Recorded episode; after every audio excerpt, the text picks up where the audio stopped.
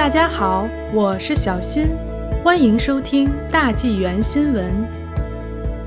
餐饮协会表示，封闭式露台需保持空气流通。根据新颁布的公共卫生令，温哥华很多餐厅已经过渡到户外用餐服务，并建立了就餐露台。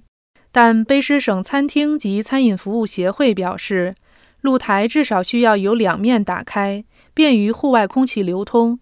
这一点至关重要。自从上周卑诗省首席卫生官亨利医生宣布禁止室内用餐的措施后，很多餐厅都搬到了室外，甚至开始建造露台便于经营。但部分露台并没有留下空气流通的空间。卑诗省餐馆和餐饮服务协会的肖尔菲说：“我相信所有使用玻璃或塑料做围墙的露台庭院。”他们应该打开这些玻璃墙或塑料窗帘，以便于空气流通。这只是提醒人们，这是一年中特殊时期的特殊要求。